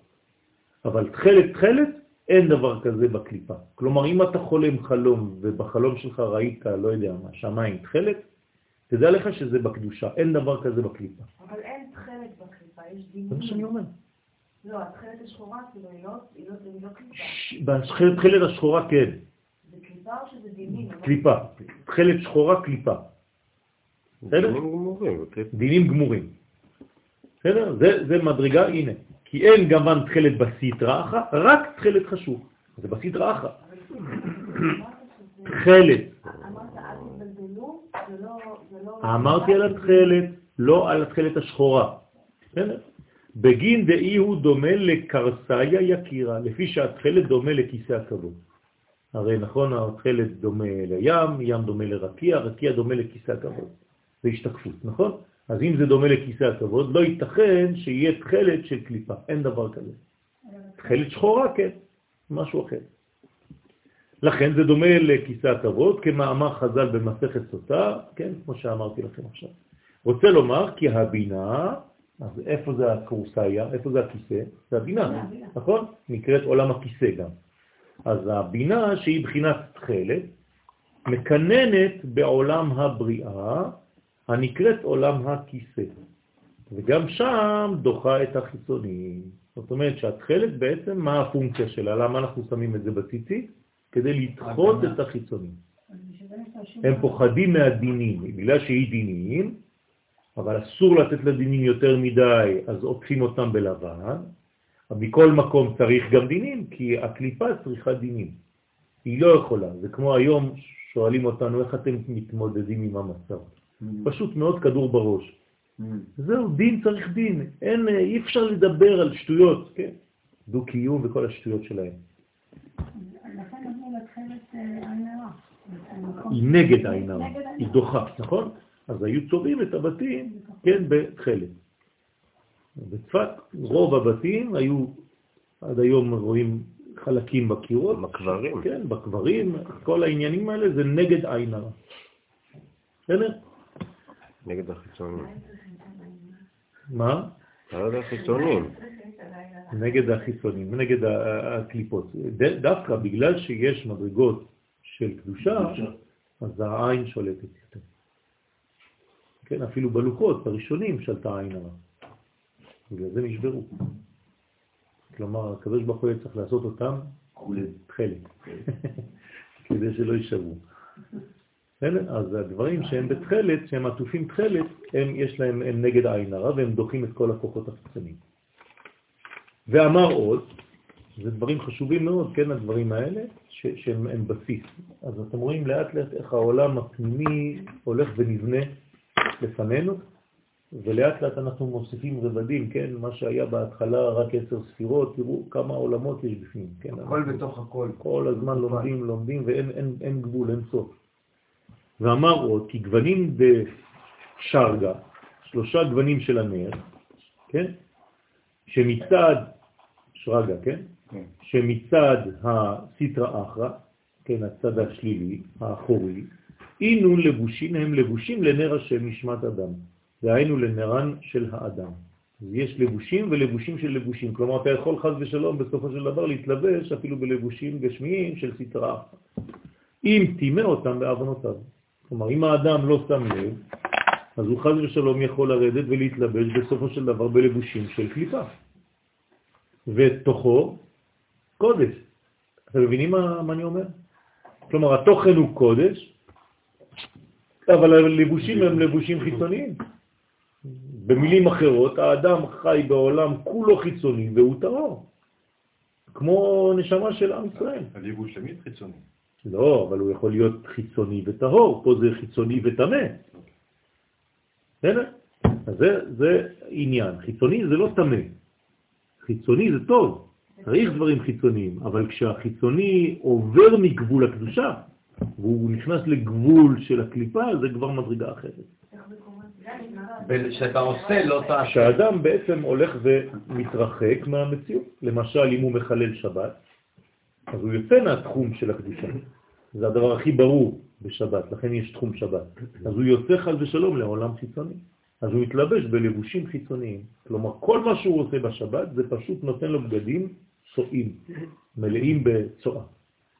חז ושלום. אחרי זה, כדי להיפרד מזה, זה ראש אה, של ברזל, אתה לא יכול, אתה נכנס, נותן לו שיעור, הוא לא מבין כלום. גם אם הוא מבין, הוא לא יעשה כלום. למה? כי זה קליפות, קליפות, קליפות. אז היה עדיף שישן בשבת. עדיף שלא ידע אפילו, עדיף שלא ידע. כן, ברגע שיודעים, זה כבר בעיה. תינוקות שנשבו, אם זה אותו קליפה, תינוקות שנשבו זה משהו אחר, זה אנשים שלא יודעים, לא. אה, לא באותה עוצמה. עדיף לא לומר לאנשים כאלה שהם טועים, שהם מחללים שבת. אלא אם כן אתה בטוח שהם ישתנו. כי אם אתה אומר לו והוא לא, ועכשיו הוא יעשה את זה, הוא ימשיך לעשות את זה, אתה החמרת את זה עכשיו. זה בעיה, זה לא פשוט מאוד, בכלל לא פשוט. הוכיח, תוכיח את עמיתך לא כל הזמן. הוכיח תוכיח את עמיתך זה ניתן רק לגדולי ישראל. צריך לדעת מה זה הוכיח תוכיח. זה הוכחות, לא תוכחות. אם טימא אותם בעוונותיו. הוא מפרש גוון אוקם באי וטחול. כן, עכשיו אה, שמו בפייסבוק איזה ילד בן 15, כן. שאני מכיר את הרב הזה. הרב הזה, הרב הזה הוא היה אצלי בבית לפני 20 שנים, נתנו שיעור בבית שלי בחלק התחתון, לא יודע אם הייתם עדיין פה. אני חושב שזה לא היה הנגלה הזאת, זה היה נגלה קודמת, הרב רמי לוי, בעל הבית. זה היה פיילוט. כן, זה היה מהפיילוט. והוא אדם אמין, כן, הוא בן אדם אמין. אז הוא לקח ילד ש- שחווה מוות קליני בסוכות, באחד הסוכות בחול המועד סוכות, והוא סיפר איזה שעה וחצי של באינטרנט, תכתבו מוות קליני, מיד אתם אה, נכנסים לשם. שאחרי. ביוטיוב. והוא מספר מה הוא, מה הוא ראה שם, בדין וכל זה, שדנים אותו על כל דבר קטן, על כל מדרגה קטנה וכו' וכו'. כל מה שאומר חגל גוג ומגוג לא מסתדר עם כל מה שאנחנו לומדים. בסדר, אז אה, עוד פעם, גם שם יש מדרגות של לפי האדם עצמו. כלומר, מה הוא יקבל? מה שהוא מסוגל לקבל כאדם, כהוא, כילד בן 15. אז גם שם צריך לה- להיזהר ולראות את הדברים. הוא מפרש, דרך אגב, יש לנו כלל, כל הדברים לא נדע איך יהיו עד שיהיו. כן, ככה כתב הרמב"ם בקשר לכל מה שקורה. אנחנו רק יכולים להבין שאנחנו בתקופה מאוד משמעותית בעניינים של סיום, של חותמת הגאולה, אבל איך קוראים הדברים בפועל, אנחנו מאמינים באמונה שלמה שכל מה שקורה זה רק לטובת עם ישראל, ואנחנו צריכים להתחזק ולהתחבר יותר ולהיות נאמנים יותר לזהות שלנו. זהו. חוץ מזה, תעזבו, אל תבזבזו זמן בשום דבר. תהיו יותר אנשים טובים, אנשים נאמנים, אנשים שמחים, ובעזרת השם כל השאר, כן, באמונה שלמה שהקדוש שיעור למערכת. נכון. הוא מפרש, גוון הוקם, דאי הוא תחול, גוון השחור של הנר, הוא כנגד התחול שדמו שחור. כן, גם בדמים יש דמים אה, בצבעים שונים. כד מתלבשת תמן נפשה בחובים, כשנפש האדם בעוונותיו נפלה ונתלבשה בקליפת התחול. כן? אז היא, אמרת השכינה, שהיא סוד הנפש, אומרת, אל תראו לי שאני שחרחורת. זה מה שאמרנו מקודם, משיר השירים. כן, אז שלמה המלך מפרש לנו שזה בעצם המדרגה הזאת שבוכה, שאומרת, אל תסתכלו עליי, זה פשוט נפלתי ממדרגתי, אז לכן אתם רואים שאני כאילו שחרחורת. כל כל האיברים האלה בגוף, כן. הם מסננים, הם נכון, נכון? נכון. אז זה לא. סתם שחורים, נכון. הם עושים את הביור. נכון. אבל הב- הבעיה זה ש, שאם תיתן להם פחות עבודה, הם יהיו יותר בריאים. אתה מבין? אז אל תיתן להם עבודה יותר מדי. זה כאילו אתה אומר, הכבד שלי הוא מוציא מיצים וכל מיני דברים כאלה. בסדר, אבל אל תיתן לו יותר מדי, תלעס. אם אתה לועס בפה שלך, אז כל המערכת העיכול שלך תהיה הרבה יותר קלה. אבל אם אתה לא לועס, אתה בולע, בולע, הכל צריך לעשות הבטן. אז כמה שאנחנו מקלים על המדרגות של עצמנו, כמה שיותר טוב. לכן, מפרש, שחרחורת בכדרותה דבנאי, אני שחורה בשביל חשכות של בני ישראל. כלומר, בגלל שבני ישראל חוטאים, אז המלכות, השכינה, היא אומרת, אני שחורה בגללם, בגלל שיש חטאים. בדוחקה דלהון, בשביל הדוחק שלהם. בעניותה דלהון, בשביל העניות שלהם, עניות בדעת גם. ורוצה לומר, אז גם השכינה שהיא מבחינת נפש יורדת בגלות. אז כל זה נקרא מצב גלותי, כלומר היפרדות הנשמה מהגוף, כמו היפרדות העם מארצו, אותו דבר. אז זה נקרא גלות. אז גלות בעצם דורשת פדיון נפש, כדי להחזיר את העם לארצו או את הנשמה לתוך הגוף. הוא מפרש עוד כי כדרות החשכות, השכל, באור התורה. כן? אז זה נקרא כדרותה, חשכות השכל באור התורה. כלומר, אין לאדם אור בתורה. הוא לומד תורה והכל חושך, הוא לא מבין כלום. כן? הכל חשוך בפניו, הוא לא מבין כלום, שום דבר לא מאיר, הוא מנסה, מנסה, מנסה, לא מצליח. למה? כי פשוט אה, הוא, הוא סתום, הוא אטום, הוא אטם את עצמו מכל מיני תומעות. וליצנותה, זה עוד מדרגה מאוד גרועה, מה שמתלוצצים עובדי השם יתברך, כלומר צוחקים כל הזמן על תלמידי חכמים, כן? ומזלזלים, חד ושלום, אז גם זה, זה נקרא ליצנים, כן? ועניותה ועניות הדעת, הנה מה שאמרנו קודם. אז כל המדרגות האלה, גם חשכות השכל, גם ליצנות וגם עניות הדעת, כל זה גורם לכך שבעצם עם ישראל, חד ושלום, מתרחק. הפרטים של עם ישראל מתרחקים מהיסוד הפנימי שלהם, וזה גורם לשכינה, כן, גלות. האדם שהוא נמצא בחשכות מוחלטת, כן. ופתאום הוא, מח- אה, יש לו איזה רצון, או לא איזה רצון, פתאום הוא מוצא את עצמו בהכרה של רצון לא מפורט. כן. זה בעצם חסד השם עליו, כי הוא עצמו עצום. נכון. נכון. זה, זה בא מבחוץ, יש לו זיקים של אור שבאים מדי פעם לעורר אותו, והדבר הכי הכי הכי הכי פשוט לעשות עם אדם כזה זה ניגונים, ולא לימודים, מה? ניגונים. אה? קודם כל להכניס אותו למדרגה של, של ניגון. אחרי זה להכניס לו שכל. קודם כל צריך רגש. נמצא בעולם של עיגולים. בסדר? אז העיגולים צריך משהו שהוא נמצא בעיגולים. והתורה היא ביושר כבר. אז הוא לא יכול לקבל יושר, הוא יישרף. אז אל תכניסו בו כל מיני תורה, תשבו איתו איזה שעתיים ותתחילו לדרבן אותו. כן, קודם כל זה מין ניגון כזה של אה, עטיפה מעוגלת, כן, לעגל את הקצוות, ואחרי זה להיכנס ביושר. לערבב. כן. אותו. מתחול נפקא, כל אלו הדברים יוצאים מן התחול, כי התחול שחור וחשוך, ואמר כד נשמתה אסירה בה בגלותה, כשהנשמה אסורה בגלות התחול, כן? תשימו לב עכשיו לתארים, זה נקרא גלות התחול. הנשמה נמצאת בגלות של תחול. ודאי הוא וזהו שכתוב בשפחה כי תירש דבירתה. כלומר, מי עושה את העבודה במקומה? שפרה בישה. כלומר, שפחה אחרת, מדרגה אחרת. כלומר... אז מה מגביל את חול? להיות מדרגה אחרת שהיא שם צריכה לשאול. חול של הקליפה, זה מה שאמרנו, יש חול אה. שהוא בקדושה. אבל אם לא, זה החלק השלילי שעושה, לוקח את התגבור. השפחה שהיא תחול נוקפה, זה סמך הנה. כלומר, התחול, האנטיתזה של התחול, תחול מצד השלילי של המציאות. זה נקרא מ'. זאת תמיד אותה, אותו דבר, רק בצד חיובי או בצד שלילי. למי אתה נותן את המשקל? היורשת את גברתה. אז אסור שהשפחה תירש את הגברת, כן, שישמעאל יירש את שרה, כן, שבן ישמעאל יירש את יצחק. כי לא יירש בן האמה הזאת עם בני יצחק, עם יצחק. זה בדיוק מה שאומרת שרה. תפסיקו לערבב אותנו, תפסיקו. לא רוצה שהם ירשו ביחד, תפסיקו לבלבל אותנו, רק מבלבלים אותנו. יש לנו זהות אחרת. שהיא הנפש הקדושה. כן.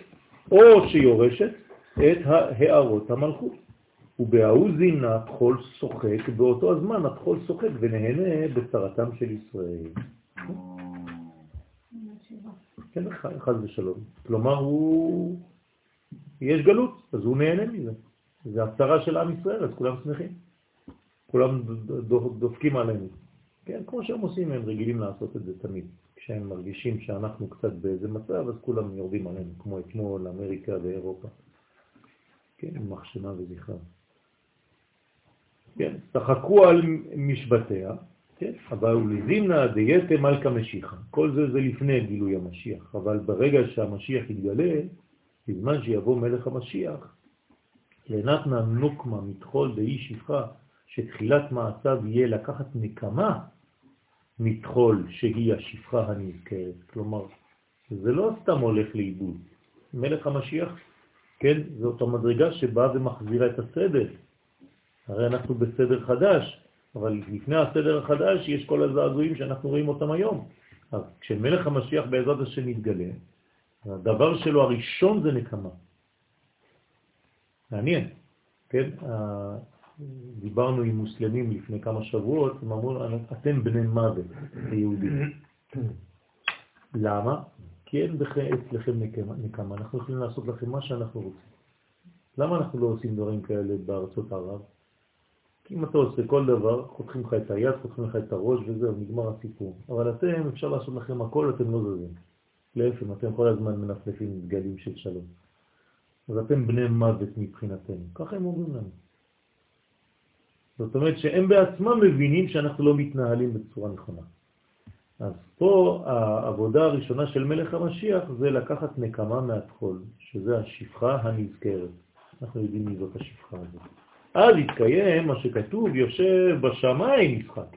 עכשיו אנחנו נצחק, קדוש ברוך הוא יצחק, כן? ולא הם. יצחק מי שיצחק אחרון, בעצם. לכן קוראים ליהודי הראשון בהיסטוריה יצחק. בלשון עתיד, כי אנחנו נצחק בסוף. והם, כן, יקבלו את המדרגה שיש להם על הראש. אז יושב בשמיים ישחק. מה זה ישחק ולא יצחק? ישחק אי הוא בעיבודה דלהון. מתי יהיה הצחוק הזה? הצחוק הזה? כשהם יחוסלו. הקדוש ברוך הוא ישחק בעבדה שלהם. מה? אז זה, זה הופך להיות יצחק. עכשיו, איך זה עובד? אז זה בעצם כל העבודה שאנחנו עושים היום, להביא לימות המשיח, מכינים את זה, על ידי גם גבורה לאומית. מה זה? יחוסלו. זאת אומרת שכל מי, מי שבעצם בא לחבל, צריך להרוג אותו, בפשוטו כמשמעו. כל מי שבא לחבל. כל מי שבא לחבל, והשאר יעשו תשובה, כלומר יפחדו, מתוך פחד, כן? הבירור הזה הוא כמעט בלתי אפשרי, כאילו, והשופטים היום... זה לא חשוב, זה לא חשוב, לא, לא להיכנס לזה. אם לא, אם את אומרת שזה בלתי אפשרי, זה כאילו עוד פעם אני חוזר למה שאמרתי קודם, הקדוש ברוך הוא בעצמו חלש. זה אותו דבר, זה להגיד את זה, רבותיי, זהירות. בסדר? זה לא חשוב. יש מי ששולט על כל הסיפור הזה? יפה, זהו. אם לא זה לא מה, הקדוש ברוך הוא גם אתה לא יכול להוציא את כלך משם, זה מה שאמרו חס ושלום המרגלים. אסור להיכנס לפחד הזה. הם יכולים להיות כמו ג'וקים ולצוץ מכל המקומות, יש בעל הבית ויש סדרן. לא לפחד.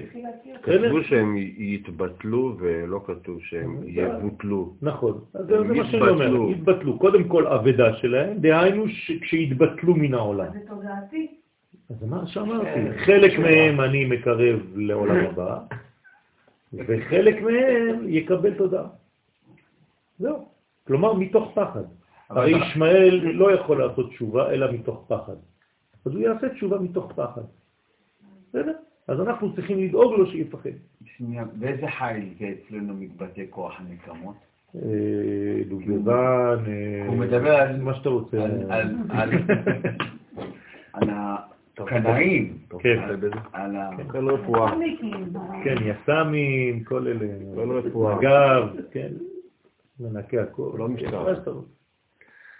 אה, לא משטר? לא מסתדר. אל תדאג, כל הכוחות. בסדר, אנחנו אה, זה מתפללים. אנחנו מתפללים על כל הכוחות הביטחון. בסדר? ראיתם את התהלוכה שנכנסה לכותל של החיילים אתמול? ברוך השם. אז אין, אין מה לדאוג. אתם רואים את, את היופי בתוך הקליפה. גדוד שלם של חיילים נכנסים לכותל בשירה, כן? אנחנו מאמינים בני מאמינים ואין לנו על מי להישנה לעל אבני שבשמיים. כחול, כחול זה תכלת חשוב. חיילים, חיילים, גדוד, אתם רוצים לשמוע, אה? יש לי את זה מוקלט. אה, יש גם אפור. תכלת כמה דעת אמר, אז צריך לי- להתעודד שעם ישראל בעצם חוזר למצ- למציאות שלו, האנשים מתחזקים מהדברים האלה, מפנימים דברים, זה לוקח זמן, זה מתלבש בזמן, אין מה לעשות. כמה דעת אמר, כמו שנאמר, ובעבוד רשעים רינה. הקדוש ברוך הוא ירון וישמח בעבודת הרשעים. כי העולם מתבשם, כן, כלשונו של הרב קוק. אז צריך לבשם את העולם. אני רוצה לבשם את העולם. כן? עם ריסוס אה, מתאים. מכאן ועד דיבור המתחיל מאן דנתיר, נתפס בקצת שינוי בתיקוני הזוהר. טוב, אנחנו נמשיך פה, הוא מפרש. רינה, מה זה רינה? היא הוא הנר. תשימו לב. אז עכשיו זה בעבוד רשעים, הנר, רינה. מילת רינה היא אותיות הנר, שעל ידי ביטול הקליפות תהיה התקללות של רמ"ח איברים של המלכות בשתי זרועות של זעירנפין, שהוא מספר נר. כן, אמרנו, אתם זוכרים את הייחוד נר? זה י' עם אקיה, י' עם אלוהים וי' עם אדני. נכון? כל זה בגמטריה נר. אז בעצם זה כל, בעבוד רשעים, כל הנר הזה, רינה, יואר. כן, לענייננו, בעזרת השם, בסביבות חנוכה, נראה אור גדול, בעזרת השם. בסוד נר של שבת, לא, כן? לשמור את הכדורים, לא לגמור את כולם. לא, יש רב כדורי, אתה יכול להשתמש בו. וכן אי הוא נהר, כן? רינה, אותיות נהר, אותו דבר. מי נקרא נהר בקבלה? מה? בינה. בינה, נכון? נהר, בינה, אז אותו דבר, שהוא יסוד דאימה. אז זה הבינה, יסוד של אימה נקרא נהר. בסדר? כי הוא אש, הוא יוצא מעדן, הוא יוצא מהחוכמה, שממשיך את החסדים ואת הגבורות מיסוד דאבא נקרא עדן. אז יסוד דאבא זה עדן, יסוד דאימא זה נהר, אז נהר יוצא מעדן, מיסוד ליסוד. ומה הניעו, מה הם החסדים והגבורות? אמר מצוות תעשה ומצוות לא תעשה, זה נקרא חסדים וגבורות. כשאתה עושה מצוות תעשה, אתה עושה חסדים, ואתה, כשאתה נשמר מלא לעשות דברים שאסור, מצוות לא תעשה, כן, אז אתה בעצם מביא גם את הגבורות. אתה צריך גם את זה וגם את זה. איזה זכאי לאיזה. כן, יכול להיות גם כן, נכון. רוצה לומר, החסדים הם רמח מצוות עשה, והגבורות שהם שסה מצוות לא תעשה, שביחד הם כחושבן נהר. כלומר, ביחד, מצוות עשה ומצוות לא תעשה, שסה ורמח, יוצא לך נהר במילוי האותיות כזה. נון, ה, רש. כלומר, אם אתה כותב? נהר בצורה כזאת, יוצא לך 613. בסדר? שעם הכולל מספרם תרי"ג, כמו שכתב האריזל בספר ליקוטי תורה על פסוק זה במשלי י"א, ועיין בתיקוני זוהר חדש וכו'. לכל- איבר מצווה. בוודאי, כל, כל איבר קשור למצווה, וזה כתוב בקריאת שמע. כל קריאת שמע, הרי יש לנו תרי"ג בקריאת שמע, וכל מילה בקריאת שמע קשורה לאיבר מהגוף. צריך ללמוד את הסוד הזה. כן, ראיתי הרבה ו"ים. עם הכולל. כן, עם הכולל, כן. אז אז יש מצוות שאני לא עושה, עושים. אתה עושה, כי פשוט מה? אתה מחובר למישהו. אחר. אה, נכון. חשוב, אתה מחובר למישהו אחר, זה אותו דבר, נכון? אנחנו כל ישראל, אתה לא יכול, הרי אתה לא כהן. לא. אז כל המצוות ששייכות לכהן, מה אתה עושה איתן? אז יש לך חבר שהוא כהן, בסדר גמור. אתה לא אישה, נכון? אז מה, כל המצוות ששייכות לנשים, מה אתה עושה? אז אותו דבר, אז אתה... כל המצוות שלו. כן, יש מצוות. למה? מה, יש רק שלוש מצוות לבנות? לא יודע. זה- זה זה רק אה, אה. חלק, כן. לא, זה לא. בסדר, אבל יש מצוות, אז מה, אז כל דבר שאנחנו לא, אז אנחנו משתמשים בחבר שלי, אנחנו משלימים, אנחנו איברים של גוף אחד. לא. הרי האצבע הקטנה לא עושה את כל הפעולות בגוף, בסדר? אבל היא חברה של האצבע השנייה והשלישית. דרך אגב, אם יש לכם פחדים, כן, אז תעשו ככה. שימו את האצבע הזאת, את האצבע הזאת ואת האצבע הזאת על המצח. שלוש אצבעות האלה מעל העיניים. בסדר? ושתי האצבעות האלה כאן, על העיניים. כמו קריאת. שמע, אבל בלי, אפילו בלי להגיד קריאת שמע, זה מוריד פחד. בסדר? זה מסיר פחדים. תגיד, זה עובד, סגולה. זה עובד? לא סתם אומר. אתה מפחד? תסביר לך למה זה עובד. עליך זה לא עובד. לפסיכולוגים ללמד את זה? מי שמפחד. שהמטופלים- מי שיש לו ספק בזה, זה לא יעבוד. לא, זה לא שייך, הוא יכול לעשות את זה, זה יעבוד. מורנו ורבנו, הרב הצדיק, רבי משה אהרון הכהן, כן, שלח לי אה, לומר את זה. בסדר? אז הנה. תודה. והיא היא הנר המאיר לאדם, לאדם, ואם אתם רוצים גם תפילות מיוחדות לזמן שלנו, זה עלינו לשבח ישר והפוך. תקראו עלינו לשבח ככה וככה. כן, הכי טוב. מה- מהמילה האחרונה למילה אחת לפני האחרונה? כן, כן, ככה, קודם כל ישר ואחרי זה הפוך. זה כבוד, את בזמן שיש ככה. נכון. והיא היא הנר המאיר לאדם, זה עובד? והיא היא הנר המאיר לאדם, והשכינה היא הנר המאירה לנשמת האדם, אם אתה אומר שיש בזה משהו, שנמשכה ממנה. איך אני יכול להגיד עלינו לשבח ישר והפוך אם אני עושה ככה? לא, לא, זה לא. משהו אחר, אתה עשית את זה ביחד. זה- לנהוג תוך כדי, איך אני יכול לנהוג תוך כדי? על האופנוע. יש כאלה שמוסיפים גם למנצח. אני לא הבנתי איך אפשר להניח תפילין תוך כדי נהיגה וזה. והיא היא הנר המאיר לאדם, והשכינה היא הנר המאירה לנשמת האדם, בסדר? שנמשכת ממנה. ועל דה, ועל זה נאמר, בעבוד רשעים רינה, דהיינו לעתיד לבוא, כשיעבדו הרשעים, אז יתגלו הסודות של כל אלו הצירופים של רנו, נהר והנר. בסדר? ובעזרת השם, אנחנו אה, נמשיך בפעם הבאה, ברור זה מנה. והוא זימנה. נמשיך באותיות.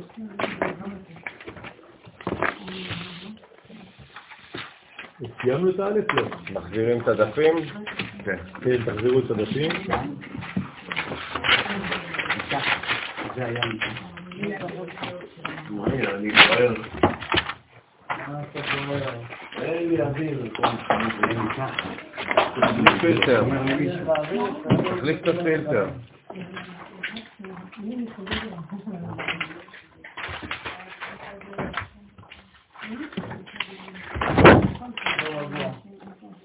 מה? אני לא רגוע, אני רגוע מאוד. זה הכבד והלב. להעיר. אני